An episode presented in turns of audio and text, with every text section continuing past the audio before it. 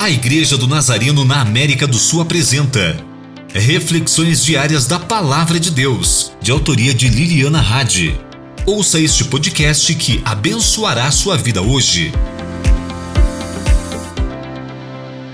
Você está cansado de ouvir más notícias? Há uma grande notícia que nunca perde a validade e é a mensagem da verdade, a salvação que encontramos em Jesus. Mas além de ser notícia, é uma verdade que nos chama a atenção. Ouvir a mensagem é apenas a primeira parte.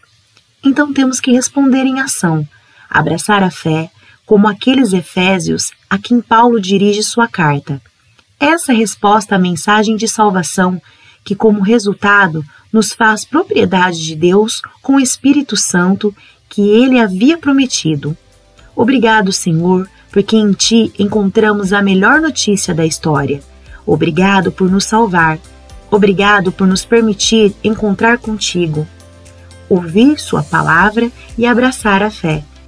Obrigado por mudar o curso de nossas vidas e por este selo em nossos corações, que nos permite saber que somos seus. Amém.